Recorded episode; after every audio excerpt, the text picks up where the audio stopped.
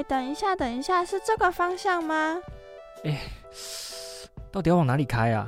前面有一个指引站，我们去问一下好了。您好，这里是 Runabout Station，很高兴为您服务。在繁忙错综的交叉路口前，我们将为您指引路途，解答疑惑。各位听众朋友们，大家好，欢迎收听 Runabout Station，我是老杨。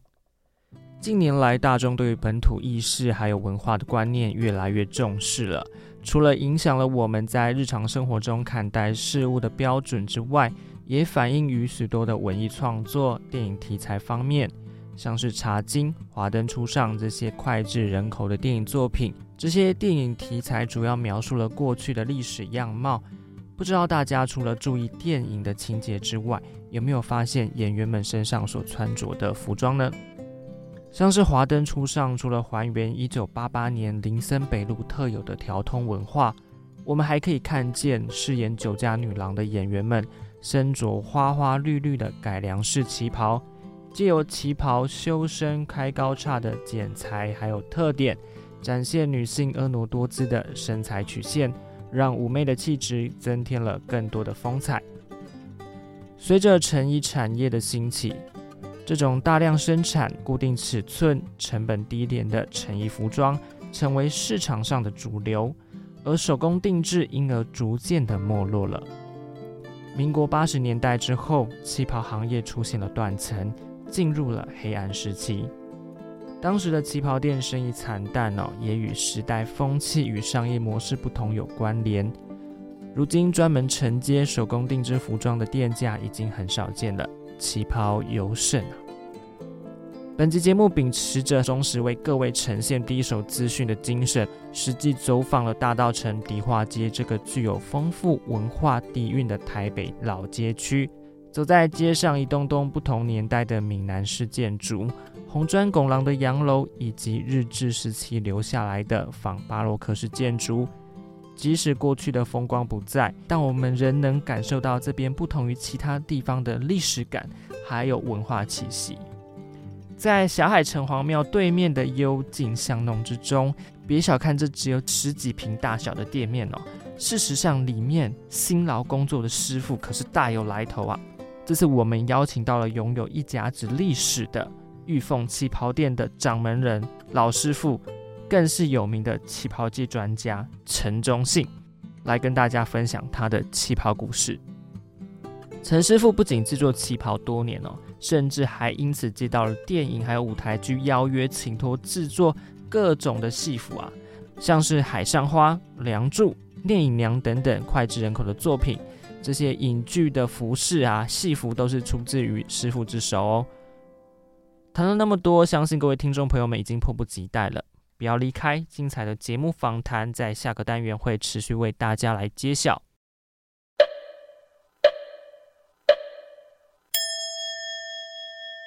由于本次的节目不是在电台的录音间录制，因此在音质上与形式上会与以往不同，还请听众朋友们见谅。这个案件的历史应该是这样：追溯源头来看，发生原因应该是这个。这里是贝克街两百二十一号，请问你哪里找？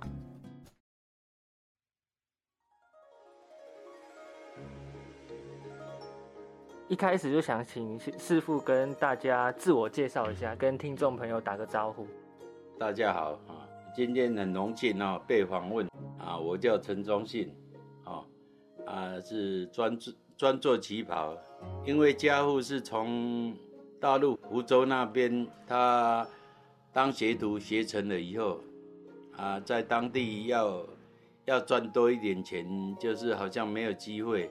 渡海来台湾的时候，他早期他同乡的都有很多已经在台湾生存的，啊来找他们，啊他本身是做西装的。啊，就找找到万华那个内江街，啊，那一条街早期都是做衣服，都是湖州湖州派的，啊，然后他媒婆就介绍跟我妈妈认识，结婚了以后，啊啊这边有房子，他就搬过来这边住，啊啊住住的地方就是大道城，啊，大稻城这边在住的时候啊，他还是做西装嘛，啊，然后人家说啊，你你你们那边的大稻城酒家很多嘛，啊，啊，西装的时候有时候有时候是小叶。早期的布都是没有那么凉快，都是厚厚的，棉棉质的。这西装啊啊！你夏天的太阳那么热，你你穿西装没有用啊，会会很热啊。对啊，啊啊啊！就人家介绍啊，后来就还看看的大大神，就靠着酒家生存，做旗袍的很多啊。妈妈也是开洋装店啊，然后她去学学旗袍啊。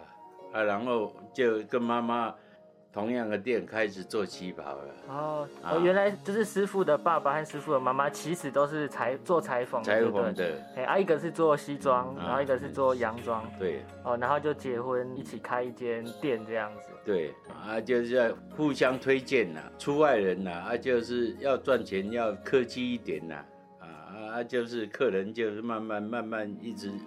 一直增加的，所以师傅也算是家学渊源，就是父母亲啊这样传下来都有做。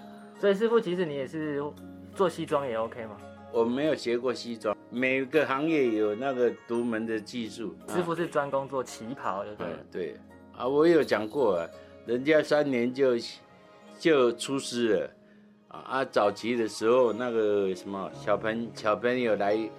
来学功夫的都是差不多是小学毕业就就来了，那时候是很很小的，所以他们有有些家长说，我我小孩子来你们这边哈，哦学个功夫，啊有的客气一点就是啊啊我们小孩子来这边学功夫哦啊换个饭吃，就是做学徒，对呀，来这里跟你换有饭吃就好了，因为早期那个年。年代每个家家庭小孩子都很多嘛，生活不好不好嘛，就是在山上或乡下那一边嘛，要养活一个家很困难的。他就是你毕业就往往外推了，自己要想办法啊。人家他三三年毕业的，要还是太年轻了，太年轻了啊。老师在旁边呢啊，你你你不能一下子就就那个啊，要感恩师傅的教导，就是。要做半年或怎样的补师啊？补师，嘿，啊，补师是什么意思？补师，大夫讲我这波波塞啊啦。补师的这这三年里，在这里你成长的过程，我学会了这个啊，替替那个他的师傅赚一点钱，我少算一下，不要跟大师傅的价格同样的价格。了解了解，对啊，啊，再做一段时间啊，然后一段时间满了，就跟老师傅每一件的工资就一样了，啊，差不多啊，算是回馈啦，也是回馈回馈啊，这个就是那那时候的，好像互相感恩呢，那个心情在在做，比较有礼仪啦，比较礼貌这样子，对啊。哎，那师傅想请问一下，你这间店叫玉凤旗袍吗？为什么会叫做玉凤旗袍店呢？这个名称玉凤旗袍店里面里面有洋装、时装嘛？对。那那时候洋装高级一点叫做时装嘛？对。新时代的时装嘛？啊，我妈妈在做，啊啊啊！我们我我这边是做旗袍的。哦，了解。啊，男的做旗袍了，大部分的那早期的店到现在也是一样。你假如找找到男的师傅，就是真正的旗袍师傅。哦，真的啊！早期做旗袍都是男生的。男生的啊，你你现在找到店的女生，她说会旗袍是洋装的工法，做洋装的工工法，然后去做裁剪法不一样，两个不一样啊，穿起来那个角度就开叉的地方有些会翘翘的啊，我们会贴起来。那想问一下，说大道城过去的商业样貌啊，或者什么地缘关系是怎么样？它是比较有利于裁缝行业的经营吗？不是啊，大道城以前是南北货嘛，梨花街就是南北货嘛。啊，这里早期就是布商啊，布商啊，很很多很大很大。早期生意兴隆的话，你你那个小店面那几平啊，没有什么公厕的时候。他们也是照租啊，他们的行业我后来我想到就是，你要买布，你没有自己的工厂出货，他他找不到啊。他们是诶大盘的，就是向工厂他们订货啊，他们织啊，你要资本额，你要哦负责说哦，我织好了啊，五百码或或一千码啊，这个布哦十十减二十减，早期就这样啊啊啊你他们做好了啊啊多少钱？他就不管你，啊，他们在卖布就是一批布卖一批布赚一批布啊，你小盘的来来买来买，就是工厂你买买整只的就便宜啊，你要分散的就贵一点啊，因为它的整个货它要押金压在里面，嗯。嗯，所以这附近以前都是南北货，然后卖布的，卖布，还有酒家这样子。嗯，对啊，所以这样的话会不会造成说这边的裁缝店很多呢？早期早期的那个旗袍店就是靠酒家啊，酒家就是女生很多嘛啊，大家能生存的，早那个时间那个做旗袍，这附近也有十多间了，在这个范围啊，大道城到盐湾这个范围。哦，有十多间旗袍店在竞争，对不对？每每每家就最少也老板跟师傅了。啊，我我们那个旗袍早期，在我小时候做起来也也是有一刚好一桌，就八个十个以上。这附近其实有十几间的旗袍店，同时都一起在做这样，然后过去的。这个商业环境也是蛮活络的，就对了，就是很多店啊，然后同时在做旗袍。那旗袍的主要的客户是来自酒家的一些女生，酒家女生跟一些店家啊，早期没有服饰公司、百货公司，全部都是你要穿合身的，就是要那个要定做。以前就是没有成衣啦，对，以前没有成衣。就是手工定做衣服这样子，像你要外面买 T 恤啊，哈，一百块、两百块、一千块都有啊。啊，那个那个年代没有，大部分都是棉，人人生产的什么布就是什么布。那个时候早期的都没有弹性啊，你看早期的那个影片就知道那个年代的。那以前的人来找你做衣服，他们是带布来吗？还是这边就有本身就有布？是他们自己要带布来请？师傅做，还是说师傅本身这边就有布会帮他们做？早期我在当兵前，他们是这边都是卖卖布，他们买布。啊，酒家里面有一些是跑单班的，他们从基隆有没有？哎，啊，从香港或大陆那那边运过来的，都有的在私底下在后后面小房间卖给那个，就就是上班小姐。就是跑单班，他们去基隆啊啊，他们有些那个货有没有？就是剪一块一块的啊啊，就是不同于台湾的材料。红牌呢，那个女生啊，他们要穿不一样的，人家看上去才，它才是红牌的，比较特别这样。对啊，对啊，材质或材料颜色就是要比比一般的亮丽一点。所以就是说，以前在港口那边、基隆那边，其实也有在卖布，但是那边的布主要都是舶来品的布。舶来品，台台北人就去那边拿拿货来这边卖。哦，赚外快。所以这样布就是跟自己本地生产的布一样，然后可以卖的比较好。啊，材料穿起来也比较漂亮，颜色或怎样都都都比台湾台湾的强。想说，因为旗袍到现在那个历史发展已经非常的久了，那可以请师傅和我们稍微说一下旗袍的由来，还有它的历史发展吗？旗袍由由来我也不知道啊，就是跟爸爸学的时候，那时候已经是旗袍了啊。那时候旗袍在做的时候，早期的女生的内衣是也是用用手工做的。你阿妈阿妈在穿那个瘦身衣的。有没有这一个扣子一个扣子？可能你有看过，没什么太大印象。那时候没有，还没有拉链，都用扣子啊，都用扣子固定。然后这边扣一排，一啊，把它早期就喜欢就有腰身嘛，嗯，啊，就是好像马甲一样啊，束腰啊，对对，这样身材才会美，才有曲线啊，对啊啊，它的结构就是这样啊。早期台塑还没王永庆台塑还没有出产那个什么塑胶的时候，那边那时候就是靠你自己的本身的实力啊，啊啊啊，这样稍微突出来一点，啊，慢慢的结结构有海绵的时候，大家。中国人就是还没结婚呢，做妈妈就胸部会比较小一点，就会撑一个圆圆的。但是他那个时候是说很好看，很好看。胸垫啊，对对，啊，现在也会用，跟跟女生西装一样一样垫肩有没有？这个同样的意思啊。啊啊，早期的做的是棉布啊啊，那个胸部的线条和腰围会稍微。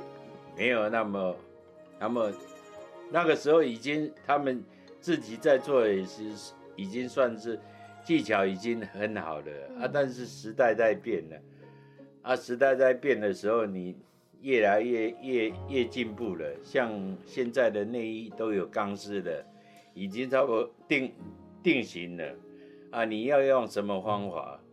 你不能照早期那个棉布哈，这我们旗袍就是要用用推来推去的，来故宫我都搬了啊，把那个形状拉出来啊。现在的布是尼龙的布啊，那你怎么推也没有用啊，还要靠那个自然的线条把把你的身材弄出来啊。对啊，聚酯纤维那种延展性比较差一点。对啊，那个材料就没有办法，就是用可以烫的。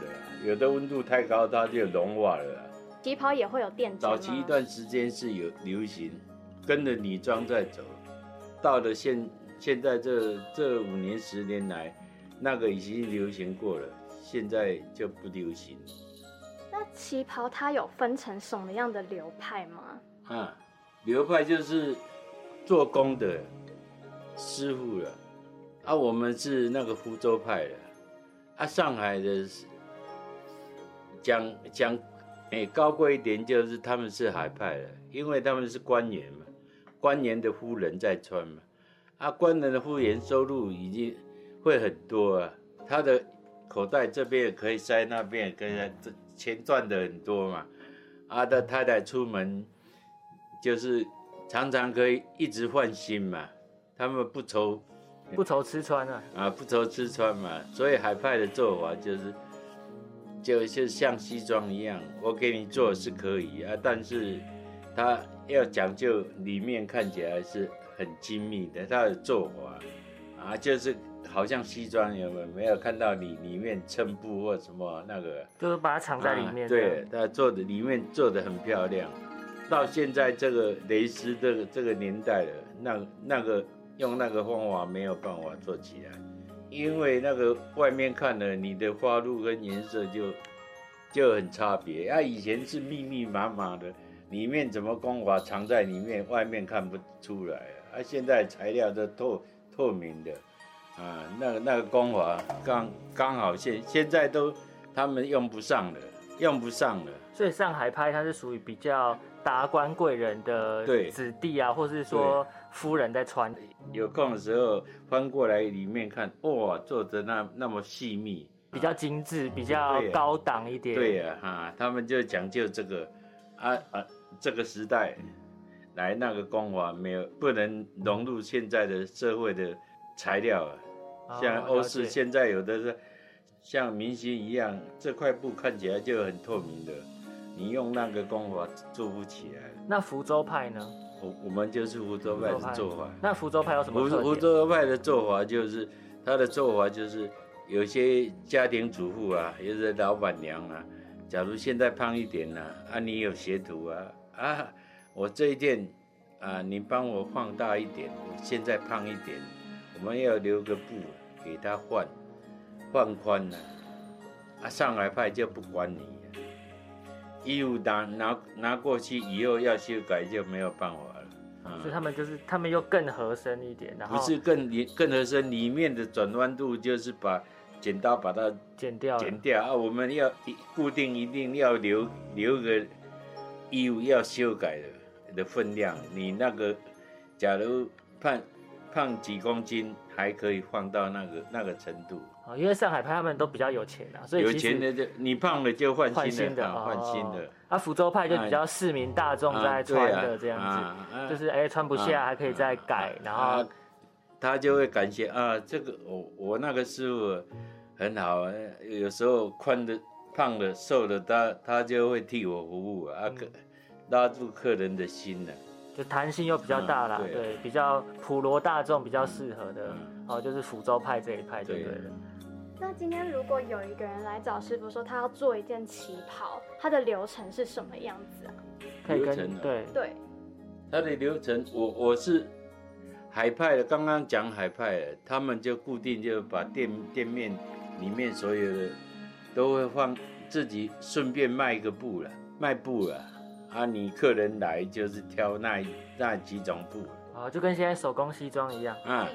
对呀、啊，因为西装比较简单嘛，你大概几个颜色嘛，啊，他这样板给你看，有时候他去布总行去调布过来嘛，那个比较简单。啊，我们旗袍就花花绿绿的，颜色差了很多啊，啊，女生永远是再怎么看也是有时候就是缺少的。他们会有选择障碍、啊，对啊，对啊，你你介绍他时间，他进去也是找不到，就是他喜欢的啊，所以我我就不不卖布，啊啊啊，刚好我的地方，我现在的地方刚好旁边就是布布店永日市场，啊啊这这边是那个批发的，但是塔城街就是以前在早期就是博爱路那那个年代。那个年代，那你有二三十十家的布店，衰落的时候，整个移移过来这个塔塔城街这里，这里附近的那那几家都是卖那个欧欧洲的，像你后面看的那个就是欧洲的真丝啊。就不只有自己台湾的，还有用一些欧洲的比较高档的啊、现在的做法是，是客人呐、你你敢挑那块布，我我就敢做就要有有办法。哦，啊，给你做成给你看的，有的布很很暖，等一下我会拿给你看的，很暖的啊，像啊不能不能讲哪个教授，他拿一件那那个围巾呢、湿的湿的那个围围在那个脖子那个湿的那一块啊，拿来跟我挑战呢、他说那一块要做旗袍，哦，他想要做旗袍，对呀、啊，啊我就跟他拼了，就薄薄的那个薄丝的。。对啊、哦，我知道，我知道，以前女生喜欢用那种当手帕了。对啊、啊，啊它比较大块一点，啊但是假如你在做的时候，你你的裁剪法跟你的技术你抓不到的话，那个布一拆开，那个丝很细，一拆开就破了，你就完蛋了。所以最后师傅有做成功吗？啊！所以最后你有做成功吗？有啊，有有有我可以可以拿给你看的，那么厉害，嗯 很厉害呢。对啊，很很多对啊，因为我我我知道你在讲那种布，嗯因为我们家也有那种，因对啊。为我妈我妈妈很对啊，妈那个临近的，就是好像冬天薄薄的，啊，有有的夏天它这里会会怕风吹到，啊，那很薄很薄，丝很细啊，啊，就在把脖子包起来嗯，啊，那一种布。那那到现在为止，师傅，你觉得你觉得你做出的作品当中，哪一件是你最满意的？嗯，从来没有，因为做的那么多啊，这边这这这种也做，那种也做啊，啊，旗袍客人也做啊，哦，啊啊，只只有一件啊，只有这一件呢、我我称呼它就是航空母舰，因为他一进门进门跟跟我讲第一句话就是，他找了三个师傅，三个师傅都不敢给他做，为什么？身材就是这样，啊，比较像像印度人。比较丰腴一点，对。锋芒再丰满，因为他自己本身讲讲过，他是早产儿，七个月就就对啊，啊阿妈就一直给他补补补，怕他营养不足了。就是有一种饿，就是阿妈觉得你很饿这样。啊啊补到现在没有办法啊啊，他他就是要做啊，啊我就给他做啊，啊这个就这个就是技术问题了。嗯，啊啊，这个在你们访问的什么这个地方，这个我就不能讲了 OK 啊 OK，就啊大致啊，提到这样但是给你看了，我我完成了 OK OK。啊，我完成了，我把它完成了。其实师傅是你没有所谓觉得特别自豪的作品啊，主要就是说你觉得很有挑战性的，跟别种一般常见的旗袍做法不同的，你都觉得对你来讲是一种挑战，把它完成之后是很有成就感。就像你前面有讲的，用一些比较特殊的布料来做旗袍，或者说做一些 size 别于以前的那种状况的话，你会觉得比较有成就感。啊。啊，你就要克服他的缺点。了啊，缺怎样剪裁就是靠你平常小小时候常常就就去量衣服送衣服了。啊，经验。客客人就会骂啊，那那我给别人做都不会有事情啊，你们的功夫就是那么烂了。啊啊啊，自己早期的时候也不能决定了，回来也是人家客人讲就要改了。嗯当我当兵回来的时候，我就刚好是碰上北投兴盛的时候了。啊，我我在当兵的时候是那酒家刚好是整个衰落，整个衰落下来。那时候就刚好是老蒋，老蒋过世的那个，民国六十几年的时候，对，那个时候我六十五年退伍嘛。啊啊，那个时候就是所有台北市的八大行业全部就要停止三年，早期就要不能大电电影也是演黑白色，只有黑白，就是国没有彩色算是国商啦，啊对国商就是所有东西都要管制啊，他们那那一些小姐，她们要生存嘛，啊也有观光客，啊就跑到北头去嘛，啊啊然后就我我我就是要负责，他把我刚回来，啊爸爸负责去接客客户啊，啊其他我都在做啊，我把小时候被客人骂的什么什么技巧，慢慢的就是把把它转变了。就是经验的这样一直不断的累积啦，算对经验的一直累积对啊，啦。还有就是偷看别别的师傅他们剪裁啊，啊每一家每一家的胸线的剪裁都整个都都会有一些不一样啊，每一家啊啊啊自己做最后自己要决定说要怎样，各取所长啦，然后集合成自己的做法对啊，。在用法的时候怎么突破，后来就是照那个，哎，这种身材就是要这样改啊，量的时候尺寸出来啊，就自己慢慢把它突破。所以现在的做法就是第一天来，啊，不拿来量身材，啊，身材良好了，第二次来试穿，啊，看你有没有自然减肥。不能说你你你你要结婚你骂客人说啊你那一天给我量的尺寸，刚好我量的很合身，那、你现在怎么衣服就松了那么多啊？这样的互相不客气啊，就自然减肥啊，他听了也蛮蛮舒服的，哈哈哈啊就是哦修了很多啊啊啊就是我我的我的想法就是我我不信任师傅了，信任师傅师傅就是。做好的他就要拿钱了啊你！衣衣物材材料他处理的方法，他都不管你啊，做好就是要拿钱的。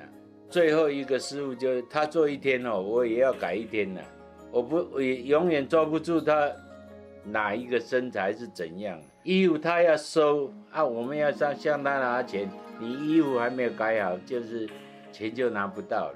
哦，啊，师傅他就衣服做好就交给你，他也他也不管了，我就照你的原则去做啊，你尺寸怎样就怎样啊。但是那个早期的时候还没有蒸汽熨斗，就是会常常跟客人讲，这个衣服你要要干洗，要不然洗出问题了他不管。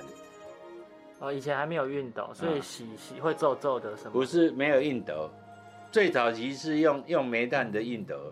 哦，啊对对对对，把它烧热。啊啊，对啊啊，后来是用电的，啊，现在就是用蒸汽的，所以你在烫的两三次了，它的水分进去，它不就缩了，一定要整个就先处理好了，把它缩水了以后了，要不然你师傅这边一直烫烫，这这一这一条线的三分之一这一边它烫的比较这里缩了啊，你要怎么修改？对不对啊？就现现在做法就是全部布料你拿来，我全部就缩水啊，就是用不能丢在水里，稍微喷一下水分给它缩啊。啊你你在做在蒸汽熨头一直烫就不会，忽然间这一这一个小点就缩布比较缩的比较多，这样穿起来就很平了。那如果我今天想要来做一件旗袍，我自己需要注意些什么吗？啊，不用注意，在电话中他们会预约吧。哦啊，你来这边看啊，我有平板嘛哈啊，以前人装过，我就是怕你挑挑挑材料就不同了。现在的人很很那个很屌地的，就是要跟穿的跟人家不一样的啊。你百货公司买的一件旗袍是五万块啊，然后我们真跟那个塔城街那个欧欧洲进口的材料做起来要三万多块。啊，看你的成本呐，你要你要做差不多一万块之内的，在这那就是永乐市场那个材料的水准啊。你要特别不一样，你就你就要要找欧欧式进口的材料。有一个小姐，应该是 是算妈妈的啊。我说啊，你剪那么显得布那么暗啊啊，你要穿旗袍又是。穿他一我一量就知道你是结属于结婚的啊！我说嗯呃这这样不行，会会你会被长辈会骂。他说没关系啦，该有的我都有了。结婚的公证结婚呐，可能生小孩都生，小孩其实已经长大了，只是那个流程他没有做过，他想要爽一下自己的身材很美。啊，说好了，就是哈这一块已经决定了。但是我我希望你滚边滚一点红色，带一点喜气，不要那么那么深色的颜色啊。然然后我们互相配合啊，做起来他也满意啊，我也满意啊。也会坚持我我自己的意见，东西不是说你想怎么做就我一定要顺从你，这样自己本身就不能提升了。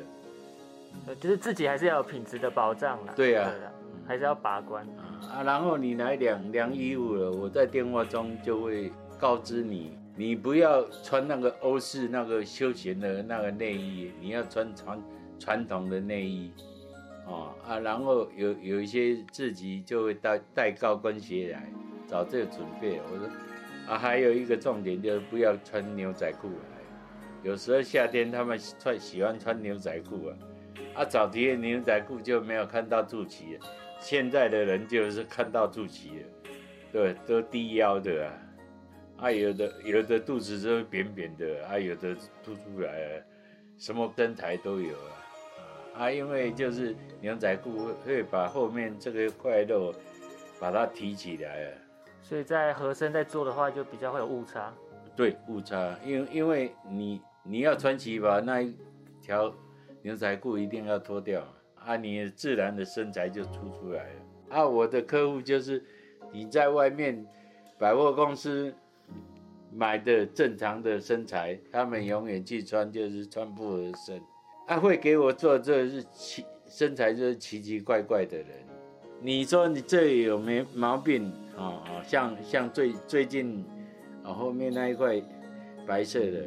我说你肩这个肩膀刚好，你这个手背刚刚好，你自己照镜子刚好，你这一块凸出来，凸出来啊，啊没有办法啊，啊没有办法，说我给你修改，啊啊这这是要用技巧去去把它克服，就是这个你你应该穿袖子应该用大号的，但是你到这里又小变小号啊，你要怎么？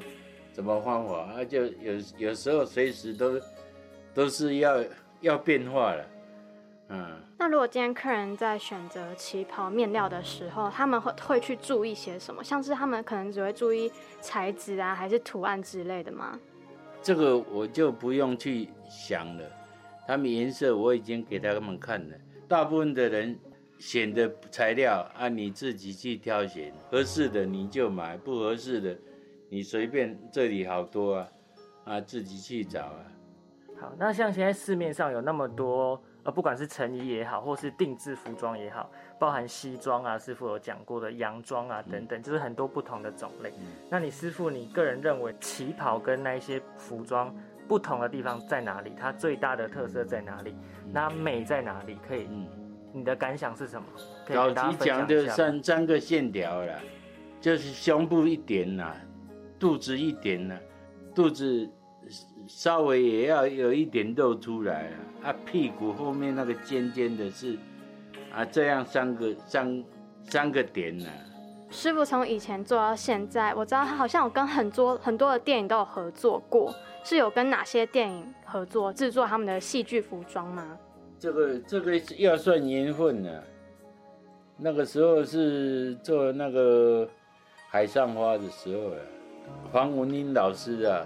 他是在国外两两个大学回来回来台湾呐，他跟着侯侯导，他加入他的团队啊，啊，然后海上花是可能就全部给他包了，啊，他第一次也也是不信任那个什么台湾的技术啊，因为他那个海上花的剧情啊，就是在大陆那个酒酒家那个古时候那行业，因为那个。故事就是在早期的故事嘛，啊，所以他全部到大陆嘛，啊，大陆做啊，全部那个什么，他们这整整个流程的，哪个演员要穿什么，哪到哪一段要穿什么，他一次去就全部把他那个定下来啊，啊，定下来，他做好了，假如寄回台湾的时候啊，他们一进去谈到哦，这个人我有尺寸，那个人我有尺寸。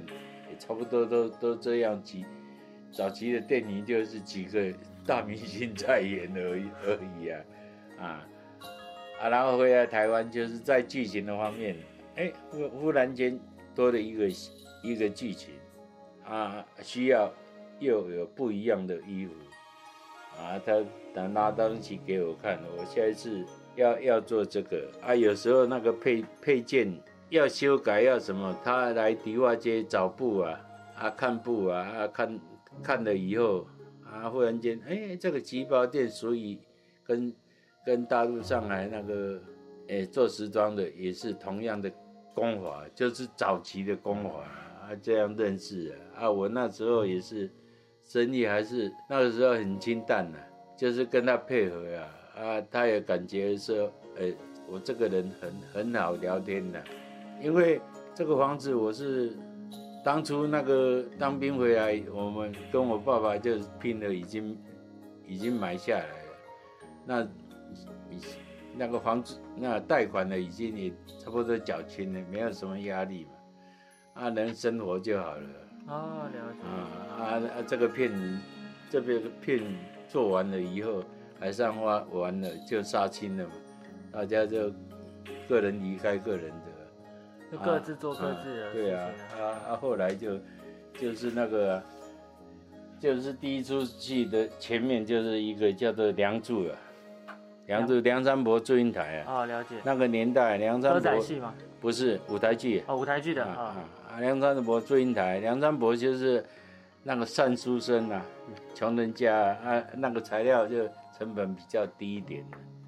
啊，后来再做一个那个吴兴国的。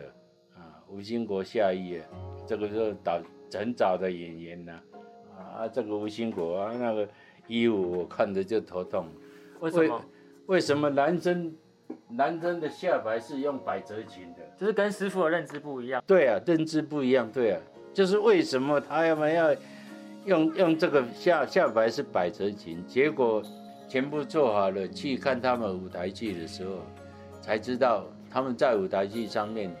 他走动的时候，他的衣服就是没有摆来摆去，那百百褶裙会把它撑开，他脚一提提起来就够宽了。哦，是这样子啊，嗯嗯，哦，我就哎以后就知道这舞台剧上面就有这个美感的地方。对啊，不管怎样或开叉或怎样，就是很多都要开叉，有有一一些小动作要出来的时候。你就要那个，除除非他就是他们穿着长裤啊，这个是李立群啊，这个是对早都是早期的。李立群现在在大陆了啊，李立群好像回来了，回来了。啊就老演员啊了啦。啊啊！这个他们就傻，就是啊，这个演是傻瓜村呢、啊，这两个就更胖了，啊啊去那里试穿了，我在那里我做写写节练了，不是啊，啊那么胖的衣服我做起来能看吗？啊，那个演员听到了，谁讲我胖？转过来看，哦，就是你师傅，好好，算了算了，我不跟你吵，啊，你看这像那么壮的人呢、啊，我我做的时候也是蛮怕的，因为瘦的人衣服要放宽多一点，这样才才不会看到排骨。像你的衣服就是那个号码要松一点嘛，嗯啊，你不能穿起来就是好像和珅啊，看看到里面六块肌，这样像像古时候的衣服嘛。这样也不好看啊。对啊，有有些电影我一看就啊，这个你你的技巧就输人家了，他以为就是好像女生穿衣服一样啊啊，只要外套就松一点点。管瘦的或胖的，就是要要松那个松度出来。那、你不是还有帮那个聂隐娘做吗？你可以讲一下你跟聂隐娘的合作的经验吗？嗯，聂娘刚开始做，我们是做日本的，她的故事原原始就是从逃离中国，在日本长大嘛。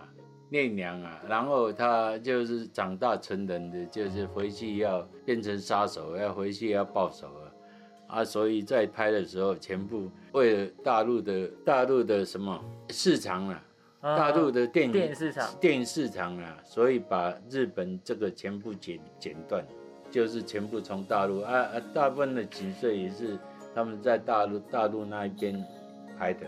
片场，啊，片场拍片拍片的场地，嗯，对他就是他就很挑剔，要找哪一个时间，哪一个时间有起雾啊，那个哪一个景象啊，就是在那里等。所以师傅也是要跟去就对了。没有啊，那那那时候那个什么，那个舒淇啊，就是好像在那那个山上啊，啊，就是穿着一个穿着一个大的羽绒衣的大衣嘿，大衣的羽绒衣啊，他他说这个这个太麻麻烦了，啊啊，希望那个师傅哈、能不能哈、把那个我我一一件的内内衣啊，用羊毛绒做做起来，我就不用穿那个羽绒衣的，一下子脱起来，一下子又那个，一下子太冷了啊，一下子又要保暖，又要赶快穿进去。在大陆的时候啊，电话打回来，我说好好，我我帮帮你做，结果他做的穿起来都很高兴啊，就是好像所有的那那个年代的那个古装的，没有人穿过这个羊毛绒的，是羽绒的，那羊毛绒的。哦的嗯上衣这样子，啊就比较保暖啊，不用让他一直在穿外套对啊，一直一直脱下来要穿上去啊，啊，结果我就找助理说，这这这个是杀青夜的时候，啊，我向他照个相片呢，他才给我照，要不然你要找到他本人不给你照，人家大明星呐、对不对？我哪哪哪有随便给你照的？可以请师傅和我们谈一下说目前这间旗袍店它的经营状况和过去有相比起来有什么样的转变吗？转变就刚刚有讲的，就是以从那时候客人一直做一直减少了，那个时时代也没有那个啊那个时候就是台湾就在一段时间流行改良式旗袍，改良式旗袍啊就是两截的，上面是那个外套啊，啊跟旗袍两个就加起来一一件穿了。啊，那是改良式只有啊，这欧式的蕾丝啊，加在外面啊，啊啊都又亮晶晶的，啊就很漂亮。啊，所以所以那个年代的水准就是有的说啊，老的旗袍店已经落伍了，我结婚了，我都我们都都是去百货公司找这个改良式旗袍的衣服来穿的、啊，所以后来我就决定，你自己要走出一条路，就是要把客人带到一个高级的路线，你才有自己后来可以自己走的路啊。啊，那个时间就是聂隐娘做完了以后，我就开始，那时候有手机了，我就开始客人就会，他假如做了和声蛮高兴，就就是留一照片送给我，就是这样一直储存下来。啊，所以客人来了就就会知道我要怎样找找旗袍。啊，别人穿起来的线条是怎样啊，自己就认识，他就可以去找布了。啊啊，这几年是疫情的问题啊啊，大家是不敢结婚了。啊，这个什么布商也不敢进货，进太多了货。卖不流掉。流流行的货啊，它也是你春夏秋冬女生可以穿的那一种固定的材料，不会浪费的，它它才进口那个嗯啊那师傅对现在旗袍的创新你怎么看？啊！对旗袍的创新，你有旗？袍没有创新啊，有啊，稍微有有一点改改一下。早期的袖的吗？袖子是平行的，现在是斜的，斜的，解。它看起来就比较活泼一点。啊。就是自己要用什么工啊，这个我爸爸那个年代也是没有啊，啊啊，还有一进门，客人进门要要量衣服啊，眼睛一看扫描一下哪里缺点，我直接就就讲出来，因为你先不压住客人，你的重点在哪里，客人就就会那个后来会挑剔你。那目前师傅有收徒弟吗？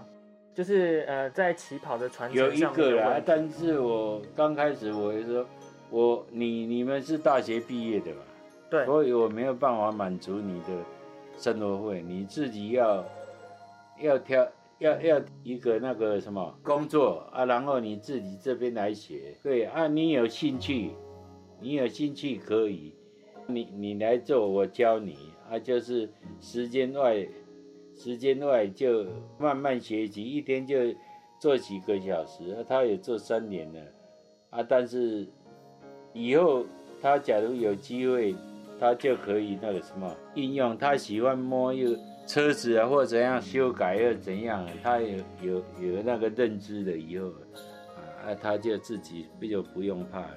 对，所以师傅现在还是有还是有徒弟啦。对，徒弟，我有接一个徒弟啊，其他的假如是你爸爸、你妈妈带带你过来的，我才不接啊。这个拍电影的，这个黄文英的电影，你看他的肩膀，我有个曲线。对呀、啊，啊，你你跟不能跟跟那个什么，跟客人在在聊说你这个肩膀的问题，有一个客人呢、跟我讲了，说别的师傅做的，啊，其实我讲的就是他本身只是店员，他没有学到功夫，是爸爸留下来的店员，爸爸有当过师傅，啊，他只是把爸爸留下来的，啊啊，然后给师傅做啊，就是卖半现成的或用租借的，啊，他是走这一路线，不是定做的，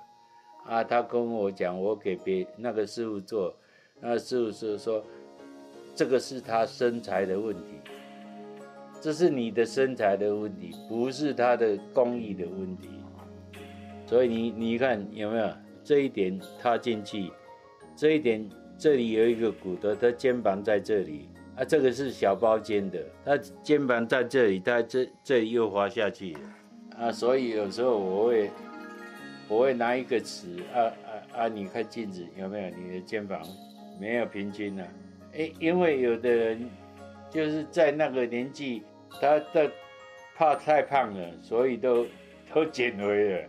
啊，剩下骨头啊，啊，天生的骨头就是这样啊，那骨头就没没有办法再缩水了，啊啊，只有肉缩水了，这个就最难做了啊，你你就你的技术就像我这个做好了，全部要要拿钱的，他我拜托那个助理说，全部叫那个演员过来试穿，师傅啊，拜托拜托，不行啊，他们来一天就一天的工资啊。他们大牌啊，出来一天就一，他还是要付给他钱啊。对付给他钱呐、按这样走一趟，你就这件衣服就就就加一半的工工钱进去，成本就变高了啊对啊，啊啊，然后他们就是试镜头啊，你把旗袍穿起来，啊头发要整整，你这个哦妈妈长的要怎样的头发啊，你你这个是酒家，你你要哪个年代的发型啊？这样弄弄叫那个啥美容师美发师啊啊，就做那个层次的啊，然后就拍拍照固定的，下一次就这个形状啊，配件你有没有少有没有多啊，就是固定的以后啊，衣服就。自然减肥啊，该该瘦的就叫他啊，这样别啊改好了，啊一次就 OK 了。那最后想问师傅最后一个问题，就是说你在这个行业也待了很久了，对不对？也算是老师傅了。那你对这个行业未来的发展还有期许，你有什么样的建议呢？没有，没有什么期许的，就是我我能我我能做的就是当客人。把衣服包好了，钱已经付清了，要走的时候是笑眯眯的脸型了。那时候我就是最幸福、最快乐的的时候了。啊，假如这个这个不管我现在的年轻人听不出来啊，啊，就是假如有一天他们现在就是你们现在有有一些不管是什么电影业或什么行业啊，就是集团的行业，你你。同样的路在拼呢，你人缘不好或怎样，公司到一个层次就把你踢出来，踢出去了。像西门町那个摇摇杯的，你有没有看到欧巴桑在摇？对不对？你到一个年纪，公司就就想办法把你踢出去啊，啊，或者或者是或是这个店去找一间比较贵的或比较便宜的换店的，这些整个就。把它停止，就换掉，全部再找新的进来了。啊，你你在那那以后的时候，你自己要去找重新再找一个行业。啊，我有两个儿子，一个已经固定做在做包子了，啊，另一个做做那个韩式料理了。我是希望说，假假假如有一天需要老的时候要安顿了，我这个技巧就能教给他。啊，顺天而行呢，随缘啊，随缘。啊，随缘呐啊，别人的别人的功法，起码你的功法归你的，我归我的，我我也不不去介绍我要怎么给人家做，但是同样是旗袍，两个人穿起来，奇丽怪怪的身材，他自己穿上去哪里舒服哪里不舒服，他自己知道，他自己知道。我同样的身材给这一家做，我怎么背部都还随时都紧紧的？他给我做，随时好像很很很舒松的。这个技巧就藏藏在里面的，啊啊，有的有的袖子就提起来就不好动，我的就很好动，啊，这自自自己客人他自己就知道了，啊啊随随时要创新了。身材永远不一样的很多了，不一样的很多了。像前几天有一个上半身是旗皮袍装的，下半身的裙子做南瓜的形状，蓬蓬裙的蓬蓬裙啊，那个圆起来南瓜啊，有没有？啊，对啊，啊，他敢穿啊，他已经有两两件你传统的旗袍，他要变化。他要变化啊！我的我的原则就是，你没有传统的做一两三件，你要叫我变形，我不要给你做。你第一件来就是要马上要要变形的，要改良是，要怎样？那我不是不想做。今天非常高兴师傅跟我们讲解那么多，介绍那么多关于旗袍的故事，对，真的学到很多。而且他也分享了很多，就是他自己过呃一路走来的人生经验呐，还有他做旗袍一些经验，就是也是蛮丰富、蛮精彩的。对他那种故事那些都很有趣。